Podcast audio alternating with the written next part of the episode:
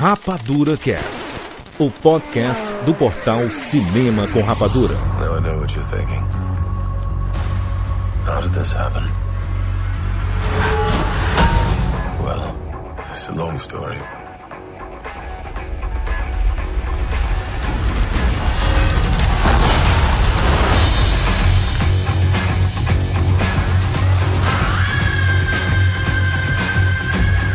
Seja bem-vindo, seres Rapadura em todo o Brasil! Está começando mais uma edição do Rapadura Cast. Eu sou Jurandir Filho e no programa de hoje nós vamos falar sobre Thor Ragnarok. Estamos aqui com Chuck Siqueira. Jurandir Filho sabe o que é que o velho Thor Odinson diz numa situação como essa? É, Qual é a parada? puta que pariu. Rogério Montanari. Este é o meu décimo primeiro Rapadura Cast. Queira ou não, sou um rapaduriano agora. Excelente. Eric Áviles, mais uma vez aqui com a gente. É o Ragnarok do mundo como conhecemos, eu me sinto muito bem. Olha aí, rapaz. Será que temos aí o verdadeiro Ragnarok acontecendo nesse Thor? Vamos discutir nesse programa, obviamente com spoilers, né? Se você não assistiu esse filme, escute esse programa por conta e risco. A gente vai revelar todos os detalhes desta obra, tá? Vamos comentar tudo sobre esse filme, sobre a produção, sobre a direção do Taika Waititi, ele que é um novato do universo Marvel aí, sobre as decisões. É mais comédia? Tem drama nesse filme? Vamos conversar sobre tudo isso. Obviamente, o espaço aqui no site está aberto para você deixar o seu comentário também, opinar sobre Thor Ragnarok, concordar, discordar da nossa opinião. É importante que haja bastante respeito, porque a gente respeita muito a opinião de vocês e seria excelente se fosse mútuo, né? Então aqui o espaço está aberto para nós discutirmos. Vamos lá falar sobre Thor Ragnarok agora aqui no Rapadura Cast. Olá, rapadurianos! Eu me chamo Rômulo Souza, de Santarém, no Pará. E bem-vindos ao mundo espetacular do cinema!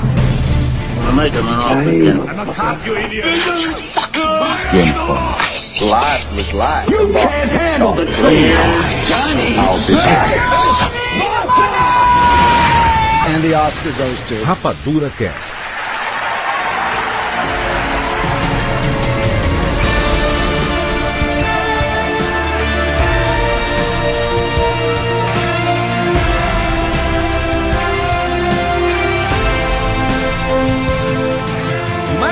Filme do Thor nos cinemas. Rapaz, quem diria que o Thor, este filme que saiu lá em 2011, que era a maior desconfiança do planeta Terra, a gente estaria aqui seis anos depois comentando o seu terceiro filme. Meu Deus. E eu lembro de alguém, sabe, que fez um texto, não sei quem, sabe, juro que eu não lembro quem, dizendo que Thor é melhor que Homem de Ferro. Sim, você quer, o que, é que- que é que isso tem a ver? Você jura que você Tem a não lembra? Com... Juro que eu não lembro quem escreveu isso. Você jura que você não lembra? Eu juro que eu não lembro. Excelente, Eric, muito bom.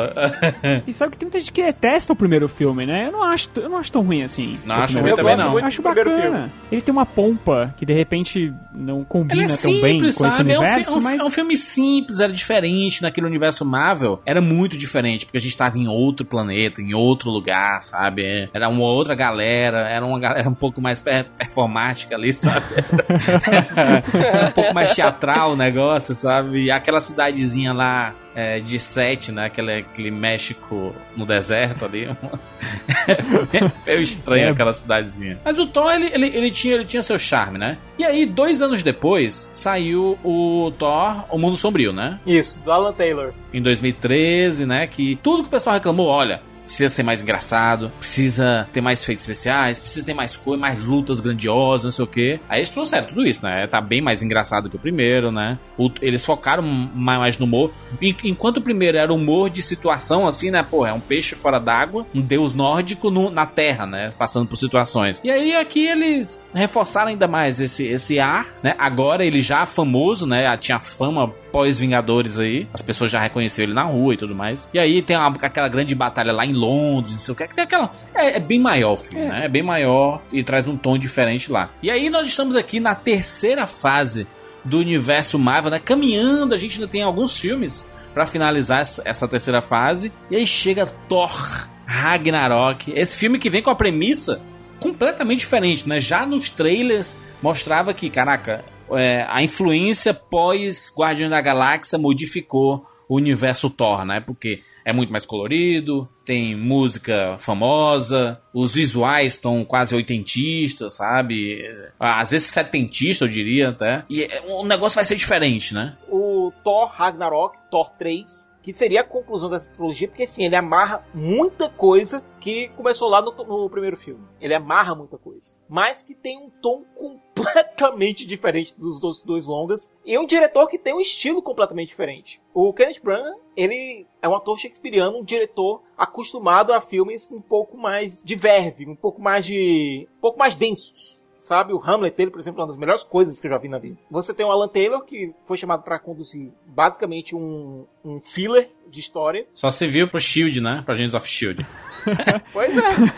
e ele foi contratado por causa de Game of Thrones também, né? Eles estão uhum. muito nessa vibe, ah, vamos pegar o Kenneth porque ele é shakespeariano e o Thor é shakespeariano. Eles não sabiam direito o que estavam fazendo ainda, né? E aí ele imprimiu isso que ele foi contratado para fazer. Aí no segundo se contrata o Alan Taylor porque, fala, porque falaram assim, ah, o primeiro filme é muito coloridinho, é muito é, brilhante, né? E é muito empolado, vamos fazer uma coisa mais suja, mais Game of Thrones, mas ainda tem... Oh, mas, mas, mas, Rogério, tu, tu, tu há de convir comigo que o primeiro Thor, ele é shakespeariano, né? É o pai, o sim, filho, é o sim, filho preterido sim. e não, o outro Extremamente. De escanteio. Dizer uma coisa para vocês. Eu sinto falta disso no, no, Thor. Eu acho que é uma das coisas que diferencia o trabalho do personagem no cinema dos outros personagens. É exatamente o peso que isso tem, porque ele não está trabalhando com história de deuses mitológicos, sabe? É. Então você tem todo o peso de milênios de mitologia ali no meio, sabe? A história entre Loki, Thor e Odin não começou no Thor 1 começou milênios antes e o, e o, Loki tá desde sempre sendo o deus da, das traquinagens, né? Deus do, do mistif, o Thor é sempre sendo Thor. Então, eu acho que é, esse tom shakespeariano que tem no primeiro Thor, que o Branagh traz, e que o Alan Taylor acaba meio que só executando, né? O Taylor não tem muito um, um, tom autoral no segundo filme, ele executa o que a Marvel pede ali acabou. E eu acho, eu sinto falta disso. Eu gosto desse peso que o que a história do Thor traz por ser mitológica, eu gosto quando exploram isso. Embora eu acho que não tenham feito isso de maneira satisfatória, não fizeram isso a contento ainda, eu acho que quando eles trazem esse elemento, o Thor cresce como personagem e mas, se distingue como personagem. Mas Eric, vou te dizer o seguinte, vamos começar as polêmicas? Vamos começar, né? Porque a gente uhum, tá aqui pra bora. isso. Né? a Marvel, ela parece não ligar para isso que tu tá falando, sabe? Parece não, ela não liga para isso que tu tá falando. Não liga. Ela, ela coloca as pinceladas para manter um pouco da essência do, do, personagem, mas o foco dela tá em outro. A Marvel, nesse Thor claro. Ragnarok, ela comprova com todas as forças absolutas desse universo e de todos os reinos conquistados por Odin Todos os nove. Eles querem fazer filmes divertidos e ponto final, cara. É isso que eles querem fazer. E esse e Thor Ragnarok, quando foi o Taika Waititi foi trazido para dirigir, foi um ponto fora da curva. Você tem um, um, diretor shakespeariano, você tem um diretor de seriados de ação. E você pega um cara de comédia, que, cujo maior sucesso, e eu adoro o filme, é um documentário sobre vampiros. Cara, é um ponto completamente fora da curva, mas deu-se é, o benefício da dúvida pra Marvel, porque eles pegaram os caras que vinham de Community, que dirigiram os melhores filmes da, do Estúdio Eterno. Você tá falando dos irmãos russos lá no, no Soldado Invernal e Guerra Civil. Mas o Taika Waititi, ele chegou e entregou exatamente o produto que ele tá acostumado a entregar. Aventuras leves e divertidas. A questão é, isso é um problema? Hum. Então, excelente posso, pergunta. Você levantou essa bola, posso cortar primeiro? Então, Por assim, favor. o que constitui como problema, eu não acho que seja um problema de fato. Se a gente está pensando numa relação entre produto né, e consumidor e produtora de, de produto, é, a Marvel tá bem. Ela tá produzindo o que o consumidor quer consumir e o produto satisfatório. Se você for olhar, o Ragnarok, ele é bem acabado, sabe? Até uhum. coisinha pequena do tipo, ah, mas passou mais tempo lá do que passou em Asgard. Até isso eles amarram, não, porque o tempo aqui passa de forma diferente. Então, é um filme todo bem amarradinho, bem ajustado e tal. Então, assim, é um produto satisfatório. Agora, depende do que você está buscando. Eu, sinceramente, de uma maneira geral, eu tô meio estafado de, de filme de super-herói como um todo, tá? Sendo muito sincero. Uhum. Eu perdi a conta de quantos foram esse ano. A gente continua assistindo, porque tem que produzir conteúdo e tem que continuar surfando essa onda. Mas quando eu vou assistir um filme de herói, eu busco algo diferente. E para mim, o Thor é apesar dos pesares e da inconsistência dos filmes anteriores, eu acho Ragnarok é melhor que os anteriores, como filme em si, mas eu senti falta de ser algo diferente, e ele não é. Ele é, é realmente o Guardiões da Galáxia, como já tinha sido comentado antes, né, em relação ao James Gunn e o universo cósmico da Marvel, o James Gunn estabeleceu qual o universo cósmico da Marvel. Agora o universo cósmico da Marvel vai ser isso. Tá bem claro agora. O que antes era notícia, agora é fato. A gente vê que o tom é esse. Divertido, né? Divertido. Exatamente. Que, que, que as coisas não tem tanto, tan, tantas consequências, assim, né? Que dá para levar Exatamente. A, o fim do mundo com humor, né? subvertendo o esperado, subvertendo, ah, o fim do mundo não é bem o fim do mundo, é o fim deste mundo, hahaha, ha, ha, olha aí. É, porque, não, porque e... eu, já, eu, eu, já sei o ouvinte que tá aí, eu sei que você que tá escutando esse programa aí, e já tá, meu Deus, já tá pegando, catando as pedras no chão aqui, né, meu Deus, esses caras vão fa falar no filme que eu, eu, meu filho, eu me, eu me mijei nas calças dentro do cinema, sabe? Vocês estão falando mal desse filme, aí quando não tem humor, vocês falam, ah, poderia ter mais, um pouquinho mais de humor, né? E aí, quando tem muito humor, meu Deus, tem humor demais. Essa, essa não é a discussão, sabe? A discussão não é essa. O, o Eric pontou muito bem. Guardiões da Galáxia trouxe um novo patamar desse universo cósmico. E um novo patamar eu diria até pra Marvel, sabe? Que os filmes depois de Guardiões estão diferentes, sabe? Isso não quer dizer que eles não possam ser sérios. O Guerra Civil, quando ele precisa ser sério, ele é sério, sabe? O uhum. Soldado Invernal que veio antes de tudo isso, ele é sério pra caralho. Entendeu? Tem humor? Tem, porque é Marvel. Marvel sempre vai trazer humor, porque eles pensam em entretenimento, eles pensam em pipocão, em que o humor tem que estar tá casado com o universo super-herói, porque o humor traz o riso, o riso traz a esperança e tudo isso está relacionado ao universo. Expressão de descrença também facilita, né? Exato. E aí, você vê o, o, caso do Thor Ragnarok, vem muito da, da, expectativa que se tinha em se adaptar dessa história. Quem conhece a história do Ragnarok sabe que é um negócio muito sério. É, é o fim de Asgard, né? Morre, uhum. morre Odin, morre um monte de gente sabe? E então se espera um pouco, um pouco mais de seriedade nesse tipo de coisa. Outras pessoas já trataram o Ragnarok de forma mais cômica, como o próprio Neil Gaiman, sabe? Mas é, o que se esperava desses personagens aqui, desse universo Marvel, era um tom mais, né? Um tom um pouco mais dramático, talvez, em determinada situação. Não precisava ser sempre dramático, sabe? Mas você fazer piada enquanto Asgard está explodindo, eu. Sabe, é, é, ele, ele foge do tom para mim, sabe? Faltou urgência, né? Faltou peso. É, sendo é. bastante sincero aqui, certo? É, você tem um roteiro é, feito a, três, a seis mãos pelo Craig Kyle, pelo Eric Person e pelo Christopher Yachts. São caras que estão acostumados a lidar com esses personagens. Eles são caras que vêm da divisão de animação da Marvel. Sim. Mas tem uma declaração do Taika Waititi que ele disse que é, 80% dos diálogos foram improvisados. E você vê isso. Se você decupar bem o que aconteceu durante o filme, você tem o seguinte: o Thor, é, ainda perturbado pelas visões de destruição que ele está tendo desde o Vingadores 2, ele vai atrás do Surtur para impedir o Ragnarok. A meta dele é: existe a profecia, então vamos impedir que essa profecia aconteça. Vamos matar o Surtur para evitar que essa profecia ocorra. Ele sai de lá, volta para Asgard, depois de descobrir que o Loki tá no lugar do Odin, é, tira o irmão dele do poder, vai atrás do pai, a irmã dele, a Hela, ressuscita por conta da ausência do pai. Porque era o que prendia, né? O que prendia era a Hela, a Hela era o Odin, né? Era, era o Odin, era a presença do Odin. Numa luta entre o Thor, o Loki e a Hela, eles se perdem em Sakar, que é um planeta gladiatorial, planeta de chão,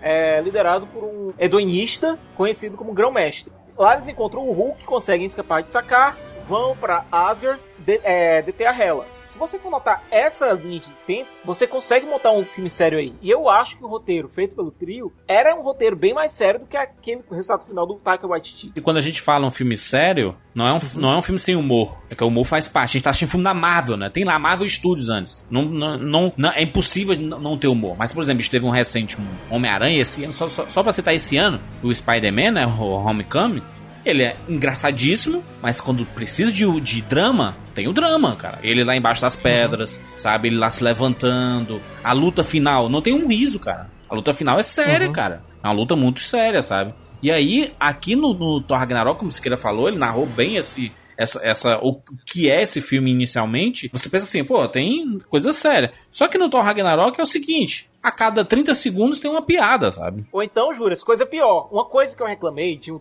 eu acho que foi do Transformers 4, é, foi que eles pegaram um personagem que tava desde o começo da franquia, mataram sem cerimônia nenhuma com, sei lá, 10 minutos de filme. Aqui é. acontece a mesma coisa. Tem três, os três guerreiros que foram desenvolvidos desde o primeiro filme, eles são mortos sem cerimônia nenhuma. Em segundos, nenhuma... né? A Lady Sif aparece Não, não, não. aparece. Não, não isso aparece. não aparece. É, eu acho isso interessante, porque esse negócio do filme ser, eh, dos filmes de super-heróis serem repetitivos e tudo mais, eu também eu acabo concordando um pouco, porque realmente eh, a gente tem aquele plot que acontece uma coisa um pouco mais grave no começo, aí depois no meio tem aquela barriga de sempre, aí no final tem o grande embate com o grande monstro e tudo mais. A gente fala muito sobre o, o Guardiões da Galáxia, mas eu acho que a Marvel começou a mudar no primeiro Vingadores. Porque no primeiro Vingadores eles de- decidiram colocar uma dose de comédia e eles perceberam, como fez um sucesso absurdo, né, o primeiro Vingadores, É. eles entenderam que existia uma fórmula aí, existia algo a, a se aprender com isso. Quando eles fizeram o Vingadores 2, o Era de Ultron, primeiro eles fazem o Capitão América,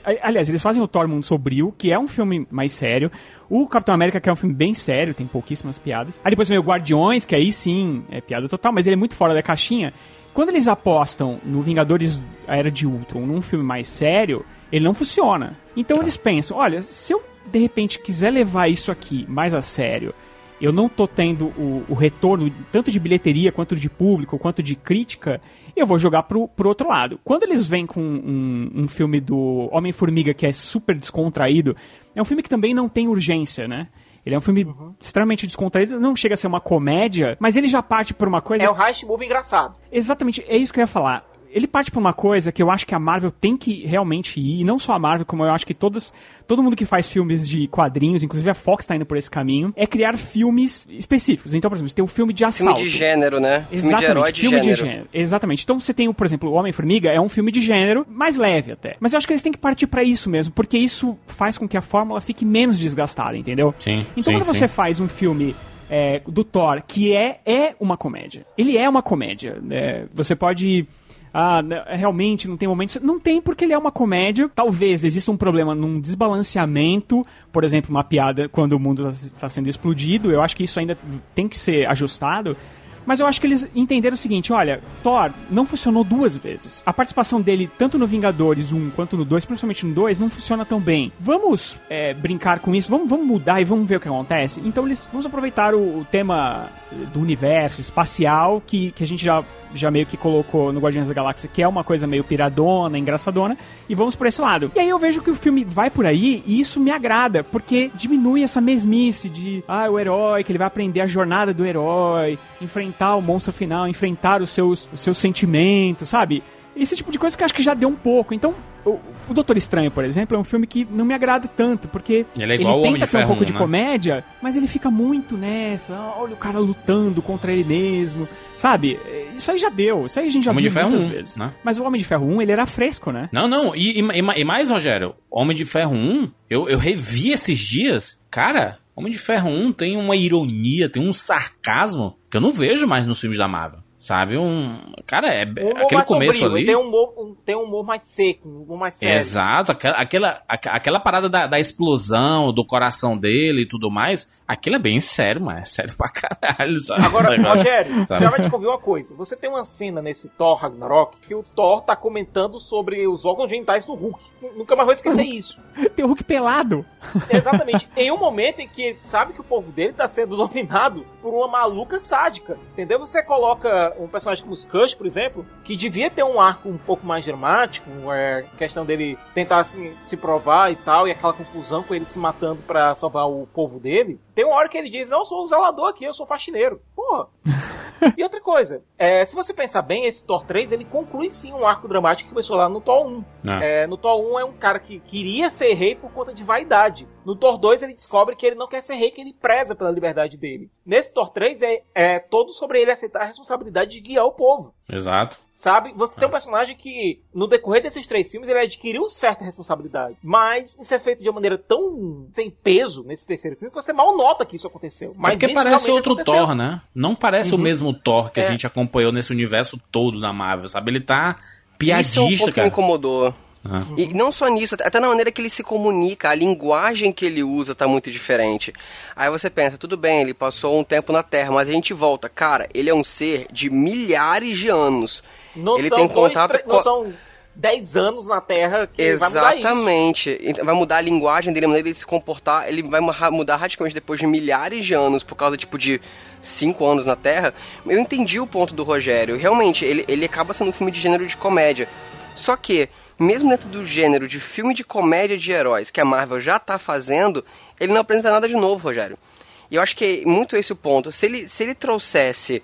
Ah, ele é um filme de gênero de comédia, ok. E ele trouxe de diferente isso, isso, aquilo ele é, até em termos de como ele se comunica com o público, ele gera empatia com o público através do alívio cômico, para poder dar uma aliviada na questão da suspensão de descrença, e através da nostalgia. Só que em vez de nostalgia nos 80, ele vai para nostalgia nos 70. Ah, ele, ele, puxa dos anos 70 a música do Led Zeppelin, pega o Immigrant Song do Led Zeppelin, Usa em termos de linguagem visual. Filme. Isso é uma novidade. Exatamente. A música do trailer nunca toca no filme. Nunca.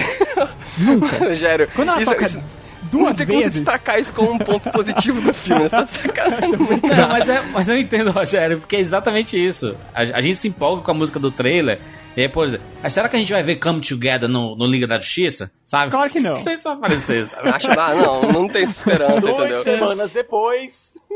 É, sabe o que eu acho que pode ter sido.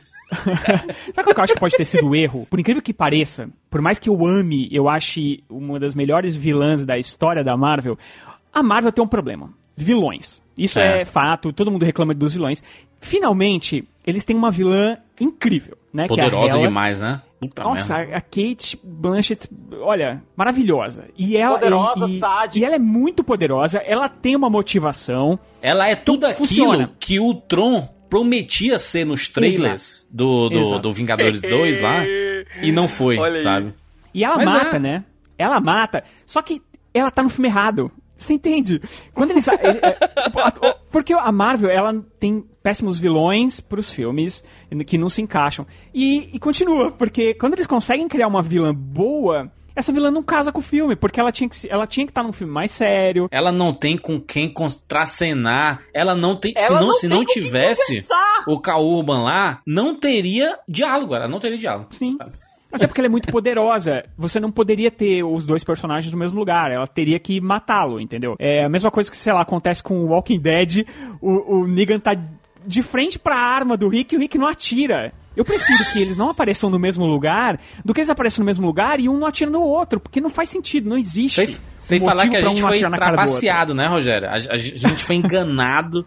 Ali no, no trailer do Thor Ragnarok, parecia ser um beco lá em Nova York, sei lá, em alguma Não, não, cidade isso aí, aí. Foi, isso aí foi na refilmagem, Juras. A primeira versão da cena era realmente no beco em Nova York. Só que eles perceberam o seguinte, cara, se eles encontrarem o Odin no beco em Nova York, não vão ter como literalmente conversar com o personagem. Não vai Porque ter ele era um mendigo, né? Ele, ele, ele ia fazer um mendigo, ele tava com a roupa, inclusive, nos sets e tudo mais. Cara, não dá pra você conversar em Nova York, não dá pra você conversar nas ruas de Nova York, é, na- no mundo real e ter uma conversa, assim, é, significante. E o Thor é Não. um cara que é conhecido por todo mundo. Tanto é que se ele andar em Nova York, e isso aconteceu no filme, ele é parado É. pra pessoa tirar selfie. É legal aquela cena. É uma cena legal, então. Sim, é bem maneiro. Não, mas fa- Sabe? faz mais sentido, né? Ser ali onde foi, a Noruega, né? Tem um tom mais aquele você, fundo tem uma falso, luta, mas- você tem uma luta de dois seres como aqueles no meio de Nova York, o pessoal ia reclamar, cadê os Vingadores, porra? Sim, é verdade. É. por isso que eles mantêm, eles precisam manter ela longe dele, né? Porque os dois são Uhum. muito poderosos e eles precisam se enfrentar somente lá na frente. Não tem como ele ganhar dela. Porque ela destrói a matéria com a mão, Tinha né? um jeito. Exato, Tinha um jeito. Você tem um personagem no filme, você tem um personagem no filme que, que é o único pra mim que se mantém é, intacto durante a trilogia toda, que é o Heimdall. Rendal, certo? O Idris Elba ele conseguiu fazer realmente o mesmo personagem com três diretores sem mudar o, é, sem mudar o tom. E é o único que tem um arco mais sério, que é o que ele tá resgatando os cidadãos de Asgard é, que estão sendo dominados pela Hela. É um arco bacana, sabe? É quase um guerrilheiro lá. Se tivessem colocado o Thor naquele papel, você teria o Thor se, é, se conectando com os cidadãos com os quais ele vai é, vai ser o soberano. Portanto, ele seria um rei melhor do que Odin por conta disso. Porque ele estaria se conectando com o povo dele. Eu É, tô mas não, com- não, foi, não foi o caso, né? Você quer. Mas esse aí é o filme sério. Não cabe, queria um tem que filme botar um sério, Thor tudo bem, mas... conversando com o Eu Hulk, tem que ter eu- eu- piadinha. Eu tô, jogando, eu tô jogando, peraí, eu tô jogando aqui uma ideia que seria melhor pro filme. É, Não, mas não, não, tem, por exemplo, como o Thor fazer piada levando a galera pro, pra caverna, entendeu? Aí sim Siqueira, não funciona. Aí a, fala, a, a Hela quebrou o martelo do Thor com uma mão. exatamente. Como se estivesse amassando um copo de plástico. Qual Uhum. a chance do Thor vencer a Hela numa luta. Sendo sincero. poderes dele lá, aqueles poderes Que importa? Aquele dele. choque, aquele poder de choque não É, ele dá não em sabia, nada. ele não, não, ele nem sabia que tinha aquele poder, né? Ele, ele vai entendendo aquele poder durante o filme, né? Mas mesmo assim ele não venceria a Hela. Não, e ele não venceu. Ele notou, cara, eu joguei o melhor, maior raio que eu tinha nela. Não adiantou de nada. Ele Aí tu não acha ruim isso? Eles apresentam uma puta vilã. Ok, não tem conversa, porque ela tá conversando com o Kauba, que tá lá. é, ela- ele, ele entre sobreviver e morrer, ele preferiu sobreviver, né? E, e aí ela não tem com que conver- conversar, ela fica fazendo piada com o Kauba, um piada de situação, mata todo mundo. Sabe, como se estivesse pisando em formiga. É, ele, ele en- encontra lá com o Odin, o pobre do Odin vira pó naquele fundo verde pior que Chapolin. E Meu aí, Deus, aquele fundo verde. tava horroroso. Eu achava E que era aí? problema do 3D. Eu achava que era só problema do 3D, mas não é. O que é um absurdo porque, cara, é, é um absurdo isso porque, em termos de efeitos especiais, o filme tá maravilhoso, cara. Sabe? Mas Esse aí filme. chega aquele bendito fundo verde. E eu não entendo, sabe o que é? Eles estavam em locação, eles filmaram traveling dos atores lá.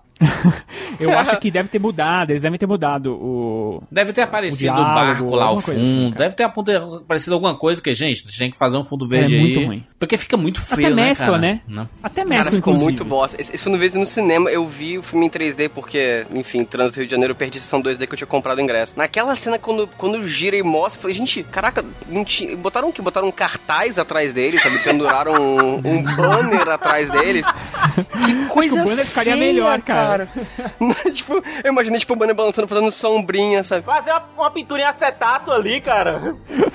Caraca, alguém chama um sobrinho de alguém pra poder fazer um Photoshop disso daí, porque tá difícil, sabe? Mas beleza, E- isso, isso tem muito cara de refilmagem acelerada, de segundo corte, e tiveram que refazer pra mudar um pouco o plot, etc. Coisa. Beleza, eu ent- entendo. Eu consigo deixar isso de envelope lado. da sabe? desculpinha, desculpinha. Eu passo envelope da desculpinha, não dá, não dá. Cara, um Não, filme de não, orçamento não, como eu, desse eu, não tem eu como. compreendo, sabe? Eu assim, eu, eu acho, acho uma merda, mas compreendo. Isso acontece na uma das poucas cenas realmente dramáticas do filme. Na hora que é pra ter peso, vem aquele, aquele, aquela montagem com caixa de cereal, sabe? Sucrilhos Não. Kellogg's de fundo, pô, aí... Não, eu tô dizendo, essa é uma das poucas cenas realmente dramáticas do filme todo e efetiva. A cena funciona porque você sente os dois filhos, você sente o drama familiar ali. Uma nova ressalva que eu teria que fazer, cara. Isso, isso me incomodou. Gente, assim, pode parecer que eu, que eu não gostei do filme, mas eu gostei, tá bom? Só uma observação. Uma coisa que me incomodou muito foi como ninguém lamenta a morte do Odin. De novo, são seres que estão vivendo há milênios, sabe? Milhares o Deus Supremo, de anos. o pai de O todos. Deus, exatamente, ele passou os últimos anos tentando evitar que o mundo acabasse, aí ele encontra o pai dele, que ele achou que já tava, que tava, que, que tava vivo, tava morto, teve todo aquele drama de morreu, não morreu, e aí o pai dele morre e ele fala, tipo, pô, que bosta, hein, perdi meu martelo. Caraca, meu irmão, existe, seu pai existe um- morreu. Não, is- Eric, existe uma cena consequência, que é quando ele tá fazendo a oração dele é, lá e o Loki aparece. Existe uma consequência pra aquilo ali.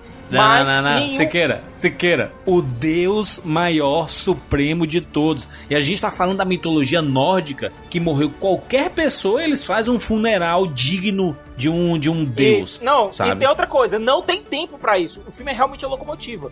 Você tem Sim. a morte do Odin, literalmente no momento, no momento seguinte, aparece a Hela e você já tá lidando com o risco de vida ou morte ali. Sim, eu concordo, mas eu, seguinte. eu concordo, mas teve oportunidade quando ele tava preso, por exemplo. Minha questão não, é, tem, nem chega a ser um problema do filme, mas eu acho que é mais um sintoma, porque é muito o que você falou. O que eu sinto, inclusive coloquei na coluna que eu fiz pro Rapadura sobre os filmes do Taika Waititi, é que no caso desse filme especificamente, não tem espaço pro Taika Waititi fazer uma coisa que ele faz muito bem, que é equilibrar drama e comédia e trazer peso pros personagens dele. É uma coisa que ele faz muito bem na filmografia dele.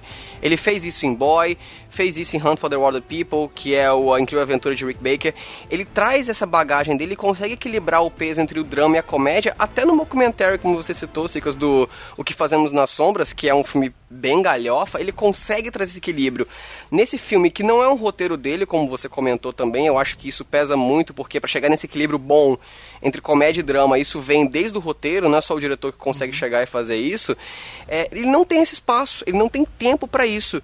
E aí, quando você vai pensar, cara, o Thor perdeu o pai dele, que por sua seria uma cena bem dramática, que é um ser com o qual ele convive há milênios, e ele acende uma velhinha, reza um Pai Nosso, reza um Odin Nosso e acabou. E Eric, só lembrando, no final dessa cena, no final dessa cena, aparece lá o Korg chutando lá o fantasma. Exatamente. O, o Korg dublado pelo Taika Waititi, né? Exatamente. Que é um monstro gigante de pedra e com a voz assim, bem legalzinha, né? Eu, eu sou Ó, o Korg. só, só uma coisa, o Korg, é, na participação dele, foi um personagem melhor do que o Coisa em três filmes do Quarteto Fantástico. Exato. Exato. Eu Não, acho- o Korg- eu acho que o Korg é um personagem legal, cara. É legal, assim. Eu acho que o né? Taika fez por isso. Ele falou: olha só, em, em, em um minuto de filme eu vou colocar um personagem melhor do que dois, três filmes de vocês aí, cara. Porque ele é realmente é perfeito, é uma coisa Mas perfeita. a gente vê o Thor virando rei, sabe? Pô, tipo, podia ter uma homenagem ao Odin, né, cara? Eu, eu, eu- entendo, o mundo tá acabando. Não, existe, existia uma, entre aspas, homenagem. Foi quando o Loki disse pro irmão dele: Olha, o tapa-olho ficou bem em você. Foi como ele dissesse: Você realmente é filho do nosso pai. Um tapa-olho? Você... Pô, uma homenagem ao nosso Deus maior. Não, pera aí, deixa eu complementar. É tudo muito superficial. É tudo muito ampassando. Você não tem tempo pra comentar, hein? Diabos, repito, a gente tem uma personagem forte que durou dois filmes com a Lady Sif. Cadê a mulher? Ela vai chegar em Asgard e dizer, porra, o que, que aconteceu aqui? Pô, eu saí, fui comprar pão e voltei e não tinha mais nada. Que porra é?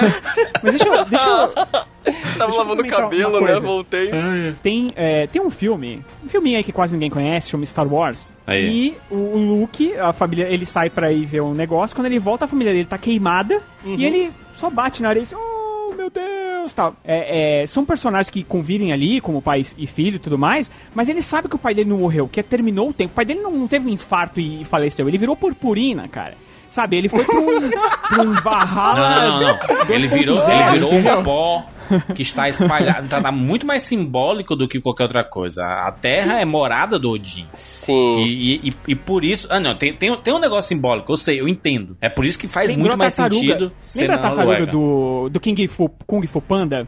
Que também a tartaruga, ela fala, olha, chegou o meu, meu tempo, e aí ela também, ela se desfaz, e ela também deixa um ensinamento. Porque, na verdade, a morte dele ali é meio que um ensinamento. Ó, agora você vai ter que assumir essa responsabilidade. A responsabilidade era Hela, entendeu? O Odin falou assim: olha, gente, tá foda aí, né? O Ragnarok tá chegando aí. Eu não quero voltar, não, tá?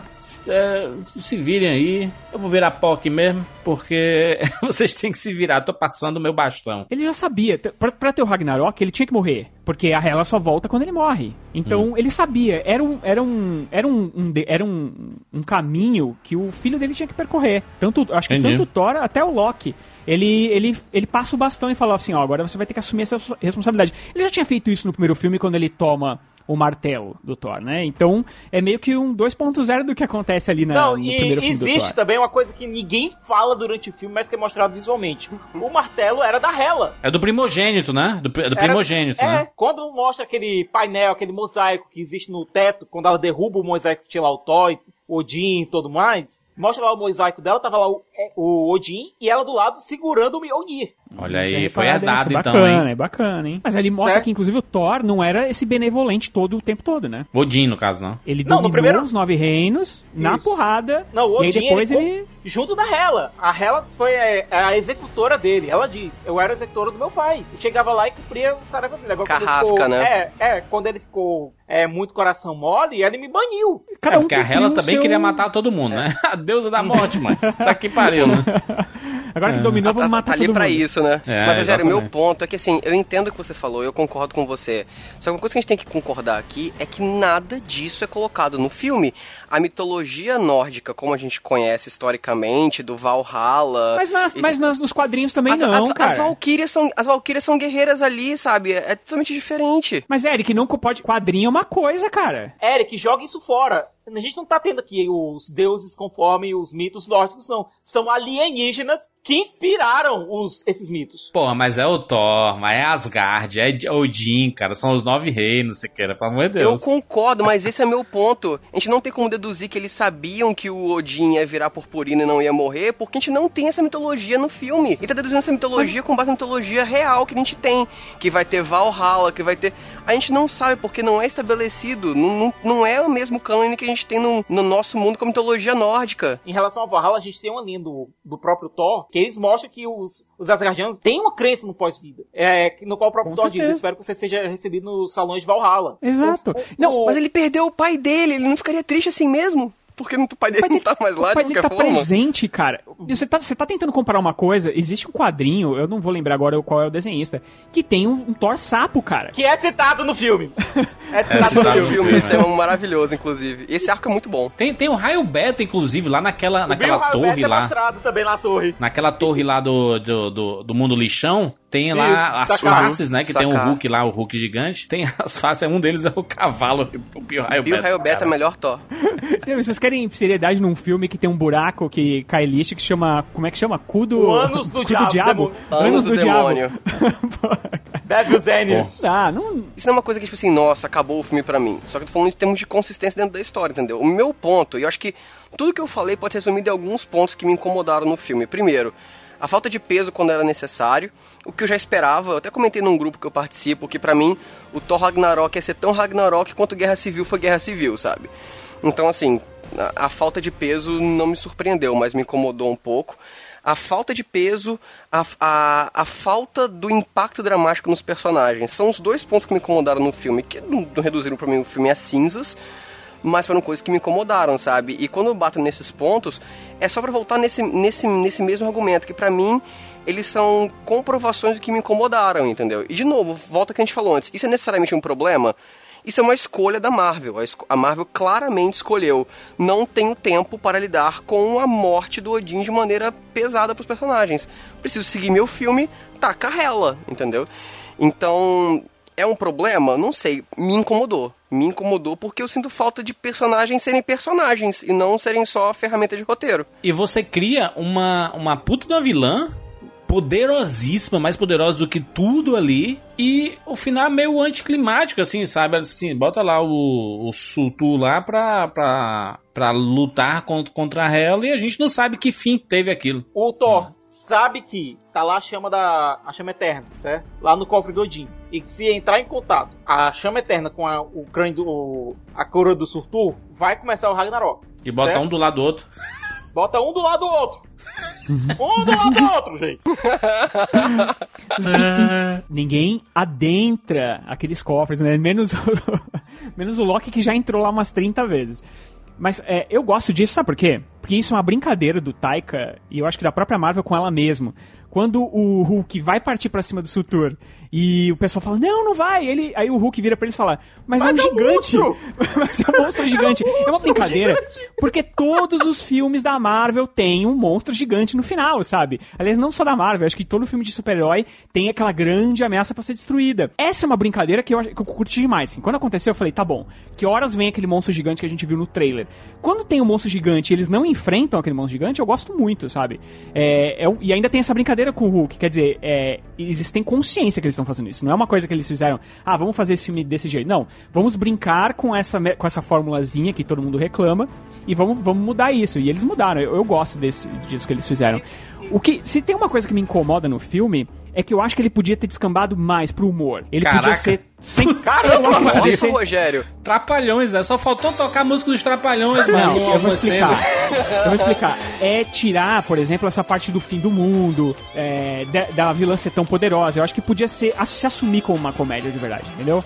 É uma comédia, tem alguma coisa. Mas ele assumiu. O principal gênero do Thor Ragnarok é comédia. Eu De acho, mas ele longe, tem uns momentos lá dos irmãos, sabe? É, que, que eu acho que. Macho, é de repente, o- se ele. Rogério. Tá bom, vamos, vamos fazer um É caça só o Thor. entendeu? É só o Thor que confia no Loki. Porque ninguém mais confia no Loki. Mas É, ele, sa- a ninguém, gente mas sabe. ele, né? A gente sabe que o Loki vai trair o Thor. Em qualquer momento. Sim. E ele trai. Mas o Thor sabia, mas o Thor sabe nesse filme, isso também é bacana. Tipo, ele tá Sim. sempre um passo à frente do Loki. Ah, irmão, isso é você legal. tá tão cara. previsível, né? Eu confio em você, você me trai, acontece sempre isso. Cara, isso é demais, isso é maravilhoso, cara. É, é Aquela incrível, hein? cena, aquela cena inicial é uma das melhores coisas de humor da Marvel de todos os tempos. Que aparece lá o, o. Loki, o Loki de Odin, né? Vestido de Odin lá, comendo umas uvinhas. E aí Fantástico. tem um teatrinho do Thor, do, do Loki, de todo mundo lá.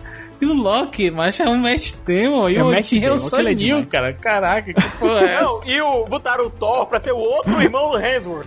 Que além do, do, do Chris, você tem o Liam e agora acharam o Luke também. Não, que ele, o, o, o Luke Hemsworth, ele tá lá no Ashworld, hein? Ele trabalha lá. No... Caraca, é muito irmão nesse, nesse universo, né, mano? Puta merda. É, mas é muito. é, foi Não, inesperado. Eu, quando vi o coral, Matt Damon no chão. coral Cantando música triste. Não, e o Anthony Hopkins interpretando o Tom Hiddleston lá, cara. Aham. Muito bom. E ele Interpretando interpreta, né? ele, né? Cara, por- isso é muito legal, né? Porque o, o Anthony Hopkins, ele tá muito na vibe de ele, quer dirigir os filmes que ele participa e tudo mais, né? Ele É. não curte ficar fazendo muito. Pode ver que ele é sempre basicamente o mesmo papel, apesar de ser sempre o mesmo papel maravilhosamente bem interpretado. E aqui ele fazendo esse, essa- esse humor, nem mesmo que seja curtinho, é de- eu acho maravilhoso, cara. Não, e tá você percebe, né, Loki, dos trajeitos dele, os trejeitos que ele faz, você percebe, fala, ah, safado. Oh, o meu filho, Thor, voltou! Não, e aquela, ó, ó, demais, você vai aquela tá, cena. de, tá indo de volta pra mítica, né? Vai lá, vai lá, ver essas aventuras, lá. Agora você nota, tem uma coisa nessa cena que eu gosto, que é uma entrelinha, sabe? É uma entrelinha muito fino, mas é uma entrelinha. Que o Thor disse, olha, cara, desde que você assumir essa porra desse governo, é, os nove reis estão em caos, nossos inimigos estão planejando nossa derrota. Ele tá dizendo basicamente, "Thor, Loki, você fudeu o rolê todo. Se você É, lembrar, Mas lá- cara, que linha é essa? Tá uma Não, tá crítica ao governo? Eu tô, eu tô aqui esperando o final da história, Não, tipo, o não, final da é piada, sabe? tô- Qual é o não. punchline? O punchline é o seguinte: no Thor, é, o Mundo Sombrio, é, quando o Thor tá, entre... tá dizendo que tá voltando pra Midgard pra viver viver as aventuras dele pro Odin, Odin barra Loki, né? Ele diz: Olha, até o Loki seria um governante melhor do que eu e tal. E o, o próprio Loki tinha essa, é, essa confiança de que eu vou ser o melhor governante do mundo, Sim. eu nasci pra isso e tal. E quando você vê o Loki assumir o poder, ele tá fazendo o quê? Tá fazendo estátuas dele mesmo, tá glorificando o próprio ego, certo? Tá dando pão e circo pra galera, mesma coisa que o Grão-Mestre fez. Enquanto isso, tá se fudendo pro resto. Sim. Eles estavam pra ser. É, estavam para ser invadidos por diversas outras nações que estavam querendo a derrocada deles. E é, pelo que a gente viu no, durante o filme, não sem razão, porque o Odin fez uma conquista expansionista na qual que ele foi basicamente, sei lá, um, é, tão sanguinário quanto qualquer império que a gente teve aqui na Terra. A, a gente tem um, um plot que é gigantesco ali no planeta Sakar, né? O lixão. Aliás, é, é bacana existir um, um planeta assim, né? Que se você tá desviando dessas. qualquer coisa que sai da linha de dos portais, né? Ele cai em Sakar, né? Dr. Who fez isso antes, viu? Tá certo. Mas olha só. Sempre. É um planeta lixão e tudo mais. E aí, quando o, o Thor chega lá, a gente vê uma das Valkyrias, tá excelente, a Tessa, a Tessa Thompson, né? Thompson. É uma personagem maravilhosa. E acho que ele- eles criam ali a, a equipe deles ali. Todo o universo do, Os do Revengers. solo do, Os vingativos. os Vingativos. Vingativos. né? Ele- eles criam o seu, o seu próprio grupo. Mas ali em Sarkar é é interessante porque é um planeta bem diferente, né? Um pa- parada do Pão e Circo, do Jeff Goldman ali, totalmente caricato, mas caricato como ele é o ator, né? Ele é bem.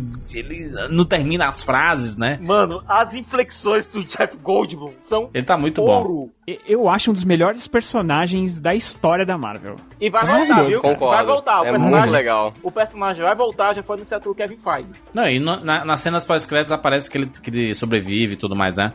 Mas ali, é, a, a gente vê. Só, ali, é um- esse, esse planeta tem coisas impo- importantíssimas. Vê- a gente vê a viagem inteira do, do, do grande. do, do grão-mestre, né? Do, de como é que funciona, dos gladiadores, etc. E a gente descobre que o Hulk está lá, que a gente já sabia, porque enfim, estava nos trailers, né?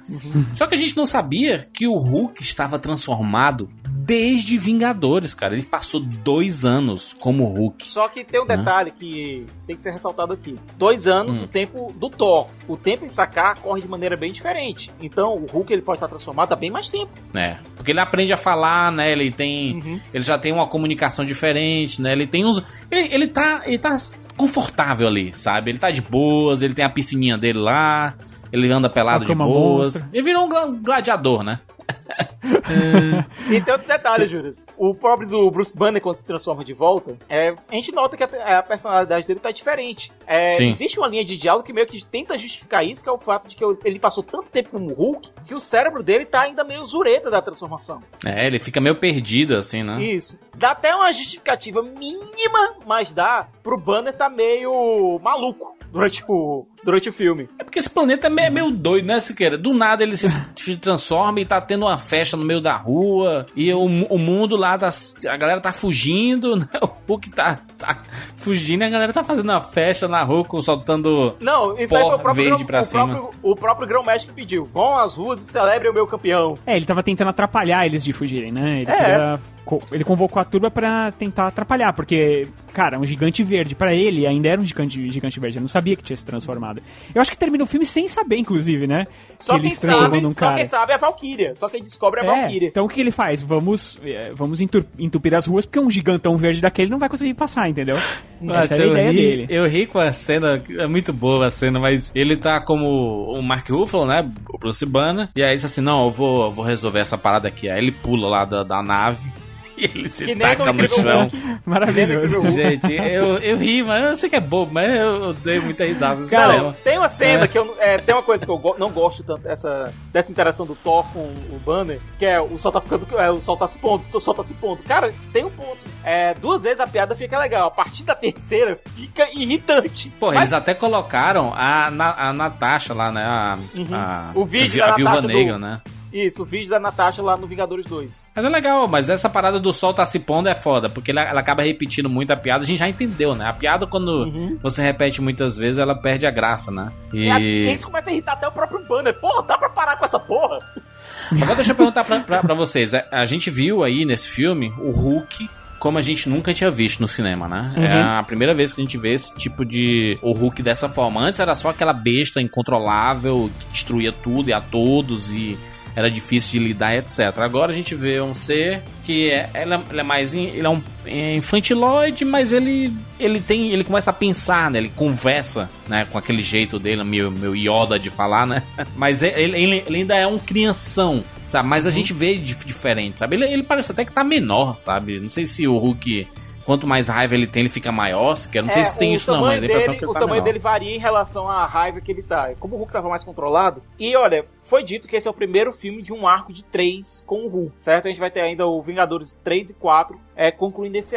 Eu Uhum. acho que o Hulk vai terminar bem diferente no final de Vingadores 4. Talvez ele fique uma coisa mais próxima do Hulk professor, que a gente viu nos quadrinhos do Peter David. Quando, a, Uhum. quando as mentes do Bruce Banner e do Hulk meio que se fundiram em uma só. Imagina só uma- um, cara, um ser com a força do Hulk e a inteligência do Bruce Banner. É, é engraçado porque tudo isso foi construído a partir de uma da- da- das interações lá do, Thor e do Hulk no primeiro Vingadores, né? Que ele um bate Começou no outro e tem um uma antagonismo ali, né? E agora eles estão juntos no mesmo filme, né? Doideira isso. Não, não só juntos no mesmo filme. co... Imagina o seguinte: o, o Hulk tá lá na nave Asgard, certo? Na Battlestar Asgardica, lá, certo? Hum. Carregando, carregando todos os sobreviventes de Asgard lá. Quando aparece aquela nave gigante do Thanos. Que vai atacar eles. Imagina só a primeira batalha de Guerra Infinita ser justamente essa: Thor, Loki e Hulk contra o Thanos e os caras, os capangas dele.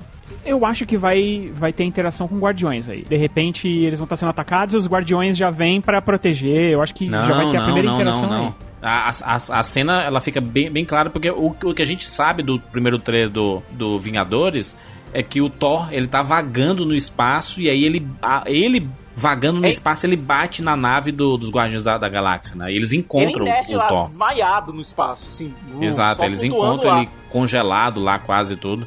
Ou seja, é, essa, essa nave destrói tudo. Eu Não lembrava dessa cena, é verdade. Imagina o seguinte, então eu acho que a primeira batalha que a gente deve ter vai ser realmente é, Thor, Lo- é, Thor, Hulk e Loki contra Thanos. Eu acho que é pra começar o filme logo de uma maneira mais explosiva possível. Pois é. E, e aí. Mas, Ah, mas eu acho que vai também. ser. Heimdall e Valkyria também. Heimdall e Valkyria também. É, é realmente pra mostrar o poder do Thanos ali.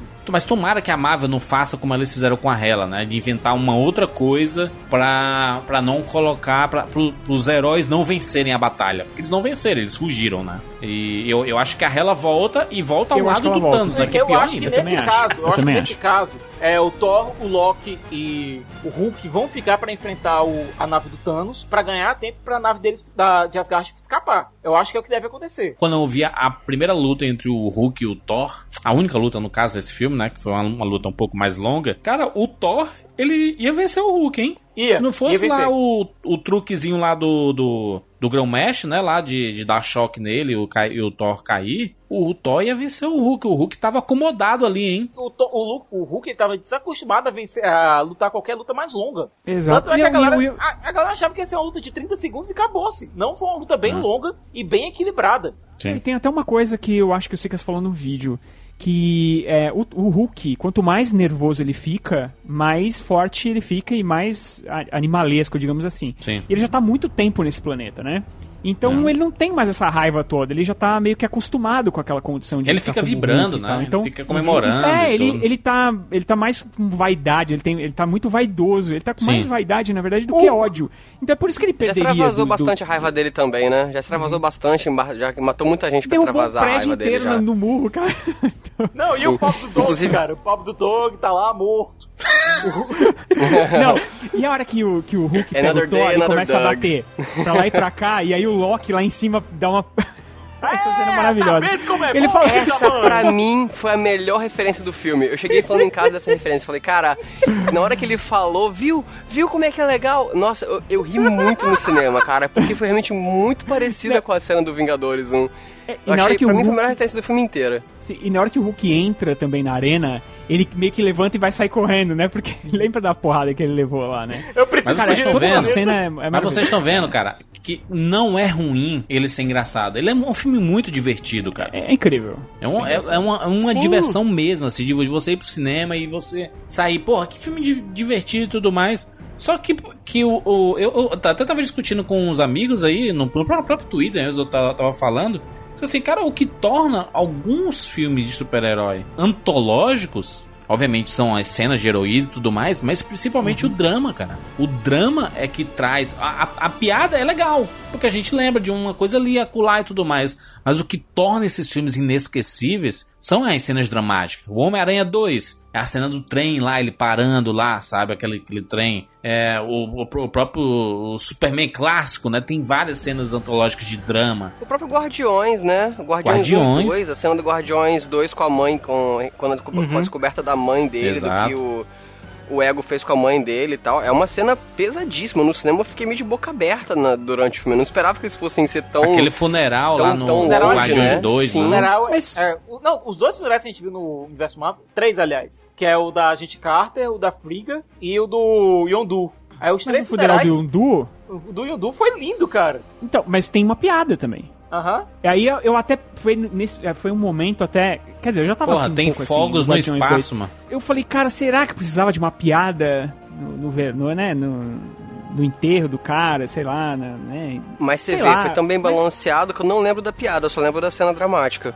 Então, tem uma É piada questão, ali. é, questão do, é questão do balanço, é questão do balanço. A, a cena dramática, ela foi tão dramática que isso acabou se destacando É em um cima da piada, personagem sabe? que era zoeiro também, sabe? Enquanto a piada que rola aqui é você tá vendo a sua morada sendo explodida, sabe? A sua casa, sabe? Acho que é um, um tom Mas diferente. eles falam, mas eles falam, mas eles falam isso. A Asgard não é o lugar. Asgard são as pessoas. Então faz Beleza. sentido. Faz sentido quando eles fazem piada com o- aquele mundo destruído, porque aquilo não é o mundo deles. Ele entendeu que aquilo não é o reino dele. O reino deles são aquelas pessoas que estão com ele. entendeu? Se tivesse acontecido alguma coisa com elas, aí ele ficaria é, chateado, entendeu? Mas, é- mas é, é, é é uma tentativa do filme. Não, tá, tá no filme e tá justificado. Mas a- a- ele- eles tentaram nesse filme justificar várias coisas. Tipo, ah, então o martelo do Thor é inútil, porque ele o que importa é o que tá dentro dele, é o, o poder dele. Aí pronto, ele não vai mais usar o, o- o martelo. E aí fala, ah, é Asgard? Não, não importa, Asgard. Asgard, não, o que importa é o povo. Os Nosso tesouros são fake. Não, é tudo. É, a, a manopla do infinito lá é do Paraguai. Isso é maravilhoso, cara. É, é tudo Fake. de mentira. Fake, fake.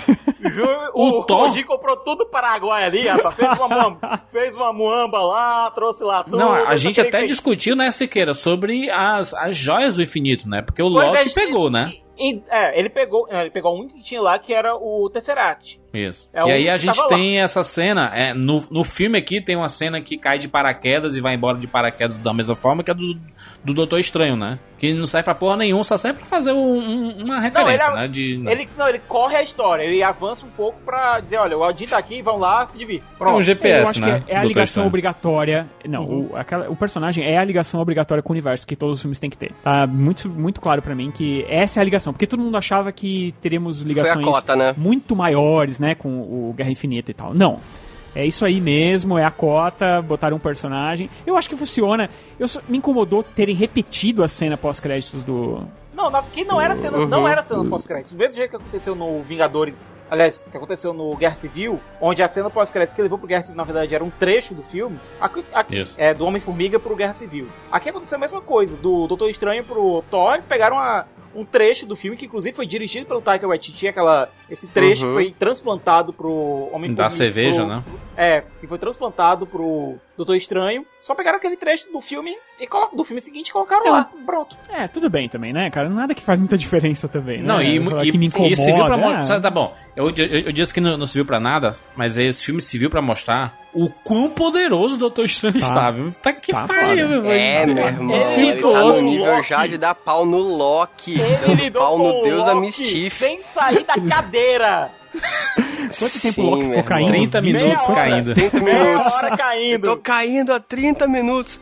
Inclusive, eu quero abrir um parênteses, assim, pra fazer um elogio bem específico ao filme em relação à direção do, do ITTL durante o filme. Pra mim, o que eu achei mais legal na construção dele do filme ali é a capacidade dele de transformar momentos muito simples nas partes mais divertidas do filme. Por exemplo, a cena quando eles caem em Nova York e o... eles estão discutindo e o Loki fala... Eu não sou um bruxo. Então por que você se veste assim? Aí o Loki dá uma parada assim, olha pra ele, tipo, e não tem resposta. O Loki olha pra ele, tipo, é um bom ponto, sabe? Ele não fala nada, ele se olha assim. E, e é um momento tão peculiar, e de novo, né? É uma das coisas que o Taika faz melhor, pegar esses momentos peculiares, assim, pegar algo mundano, transformar em algo bem peculiar, né? Em algo estranho. Então, ele não tem resposta. O Loki olha pra ele, tipo, é, é um bom ponto. Realmente eu me visto como se eu fosse um bruxo, eu não sou um bruxo, sabe? Uma e coisa é que muito mundo- legal, cara. Uma coisa que todo mundo tinha medo, Eric, era que como ele ia lidar com as cenas de ação, né? Porque até então ele nunca tinha feito nenhum filme de ação grande, assim, tal. Não, Eu- então a eu porradaria gosto é absurda, muito né? das três eu cenas. gostei São muito. três cenas incríveis, eu acho. A mim, assim. inicial, cara, é uma das minhas favoritas. Você vê como É, o, nossa, o Thor demais, é muito empolgante. poderoso. E olha, você vê que tem o mesmo truque dele girar o martelo como se fosse um, um liquidificador e tal. Mas se o, lá em 2011 o Kenneth Branagh quis fazer uma coisa um pouco menos cartunesca, aqui o Taika não teve, teve essa não, cara. Transformou realmente esse girado Não. do martelo em algo bem cartoon mesmo e foda-se. Ele repetiu a piada É, três vezes boa. ali, né? Do, da, da, da corrente girando, né? Até a gente, a, a gente especulava que com quem é que ele tava falando. E era com John Doe lá, Um né? Um- Era o esqueleto lá, tava lá, pronto. Era o, É. era o Wilson dele. É maravilhoso isso, ele apresenta o filme como se ele estivesse fazendo uma narração em off e na verdade é um esqueleto. Cara, só aí você já. Aquilo ali é, é o primeiro diálogo, digamos, é uma narração diálogo que já dá o tom do filme. É isso aí, se você quiser algo diferente disso, sinto muito, você não vai curtir. Mas eu acho que a ação funciona muito bem. Eu gosto muito da ação do filme. é, eu já vi em mais de um lugar é, pessoas dizendo que, que ele não consegue colocar bem os personagens e tal. Eu, eu não consegui ver isso no filme. Talvez eu tenha ficado empolgado demais. E eu não percebi. Falam que o mise-en-scène não é tão bom, tanto nas batalhas quanto nos próprios diálogos. Eu não consigo perceber isso. Eu, eu gostei do trabalho do, do Waititi aqui, sabe? Mas tem um problema ali, cara, que, tipo assim, a gente assistiu na sessão do IMAX, né? A sessão do IMAX mostrou, um, tipo, um clipe antes do, do maestro, né? O Mark Montebauer, né? Lá faz, ele, ele, ele, ele falando sobre, não, agora a gente vai usar sintetizadores, porque é o clima do filme, são sintetizadores, e aí a gente pega aqui o órgão e faz...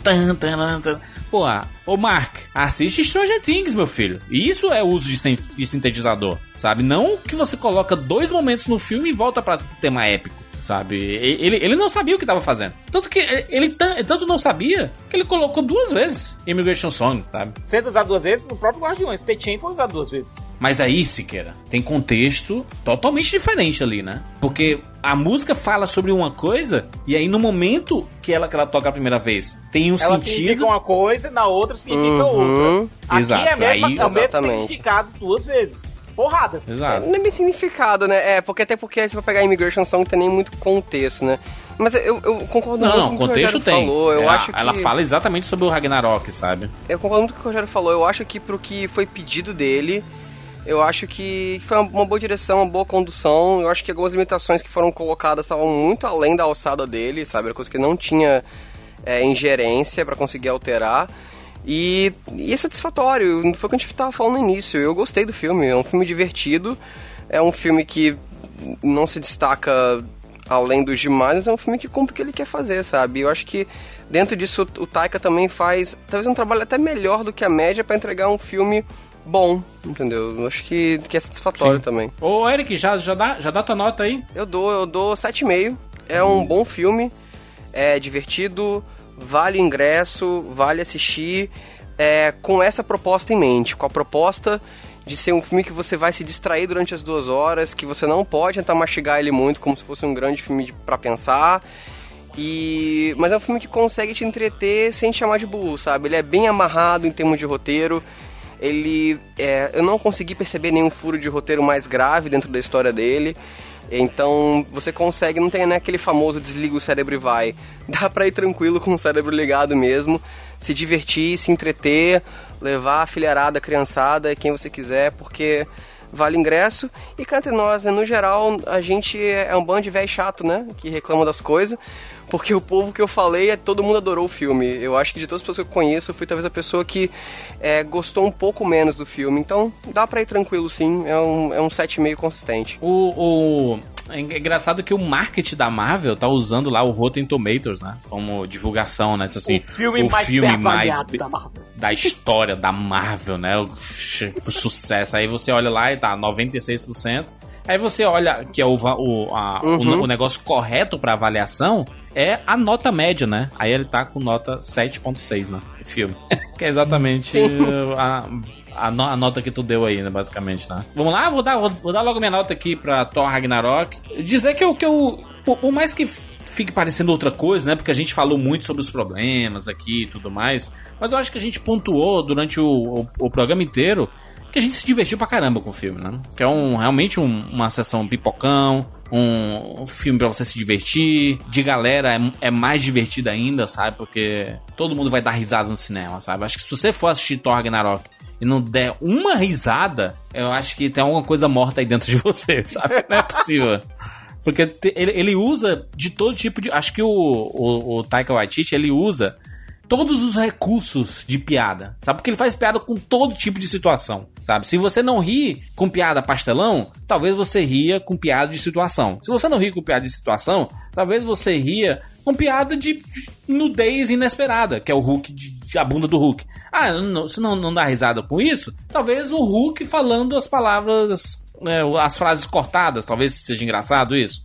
Ou o Thor fazendo piada como ele nunca fez antes. Alguma coisa vai te fazer rir, sabe? Então, eu acho que é o, o grande saldo positivo do, do Thor Ragnarok é que é um filme divertido. É um filme que tem as consequências pro universo do Thor ali, sabe? Ah, vai todo mundo pra, pra Terra, né? O Asgard vai ser na Terra, vai ser na- ali na, na Noruega especificamente. Tudo a ver, né? Com o negócio nórdico e tudo mais.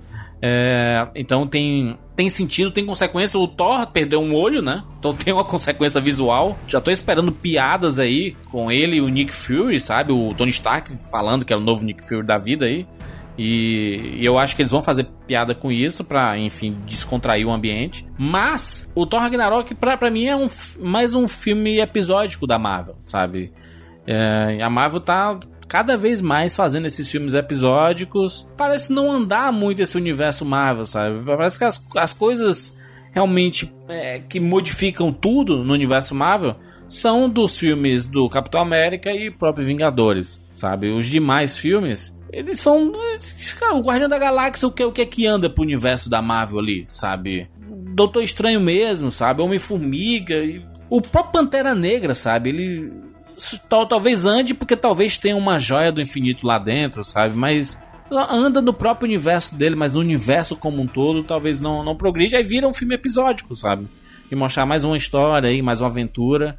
E, e de boa, sabe? Eu, eu, não, eu, eu não me incomodo tanto com isso, sabe? Porque eu gosto de ver esses filmes e tudo.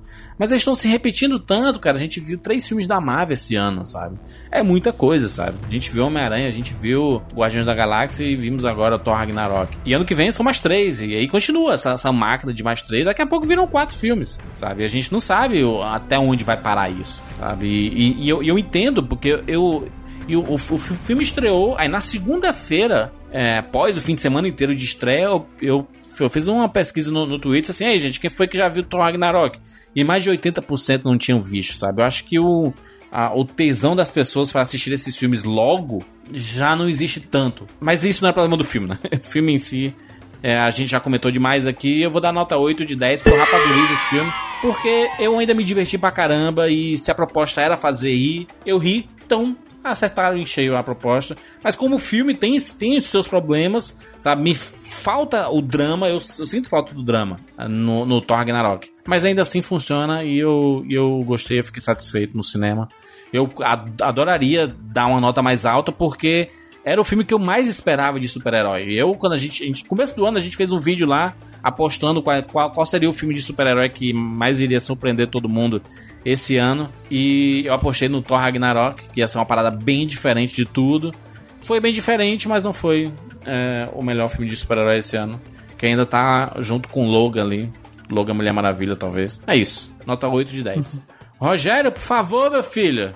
Olha, Nota. não vou ficar por último ah, hoje. Defensor de Thor Ragnarok. Defendeu mais que... que... o, que o Thor. Defendeu Asgard. Com certeza, né? Porque ele, mano, dane-se, dane-se isso aí. Chorou mais do que Thor por Odin, né? Contrário de ti, Juras, eu gosto dele ser um filme avulso. Eu gosto dele contar uma história extra uhum. que se ligue um pouco só com aquele universo, não tem tantas ligações, porque eu acho que fica cansativo, eu acho cansativo essa fórmula de um filme ficar encaixando no outro, eles precisam, o filme acaba ficando preso, né? O filme ele já nasce preso, por exemplo, eu acho que até esse filme do Thor, ele já começa preso é, com o que aconteceu no, no Vingadores 2, que o Thor precisa sair para procurar as joias do infinito, aquela coisa super séria, né? Que ele, ele sai do filme assim, atarefado, eu preciso ir no espaço descobrir o que tá acontecendo e tal. E aí eu sinto que o filme fica até no começo eles pensaram o que, que a gente vai fazer para transformar essa coisa mais grave numa piada. E eles inventaram uma piada maravilhosa, então eu acho que funcionou. É, eu gosto dele ser um filme de gênero, um filme de comédia.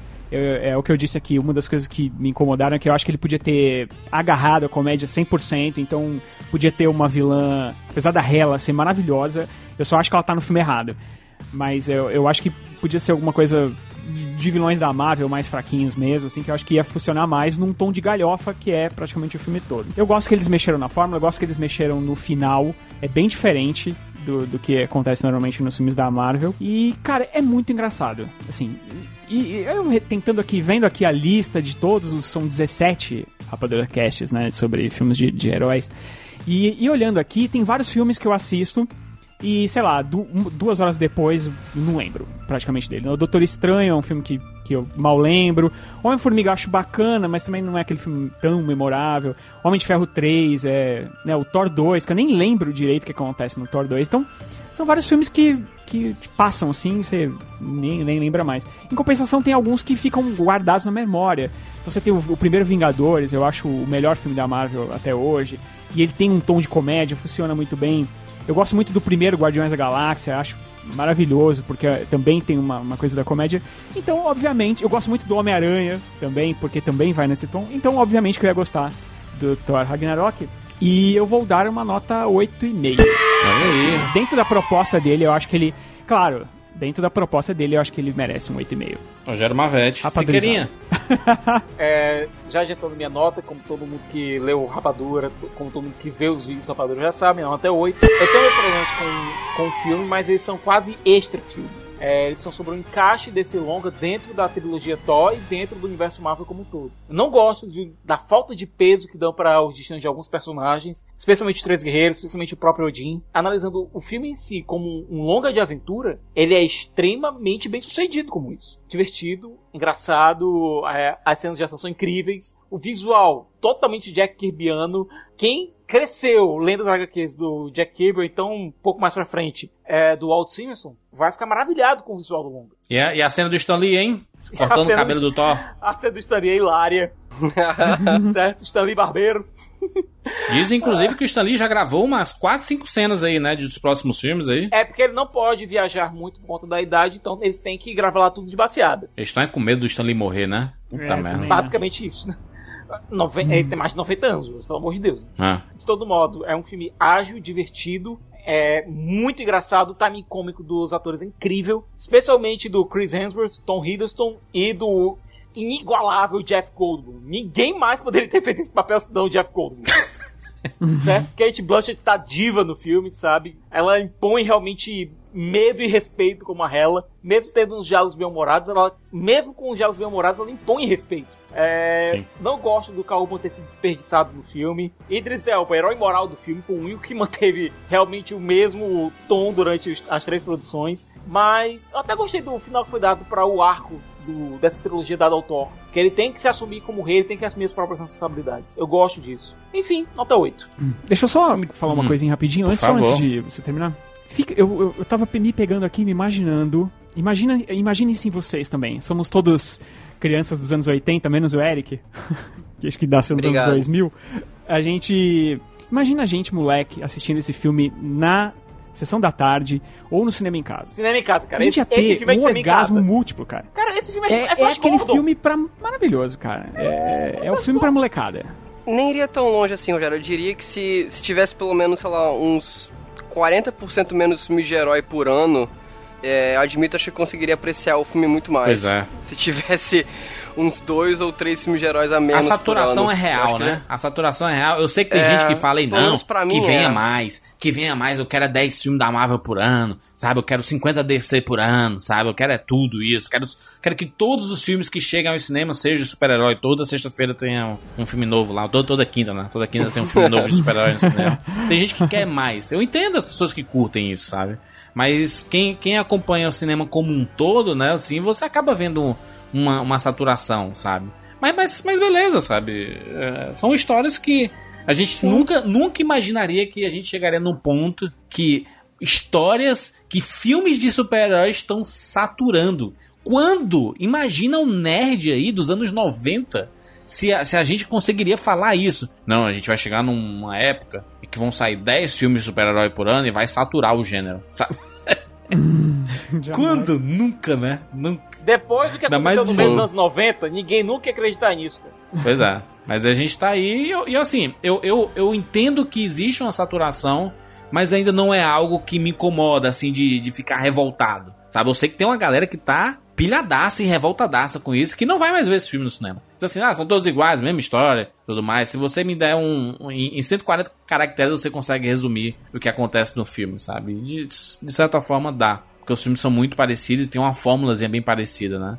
Mas assim, eu, eu ainda vou pro cinema ainda consigo me divertir, então.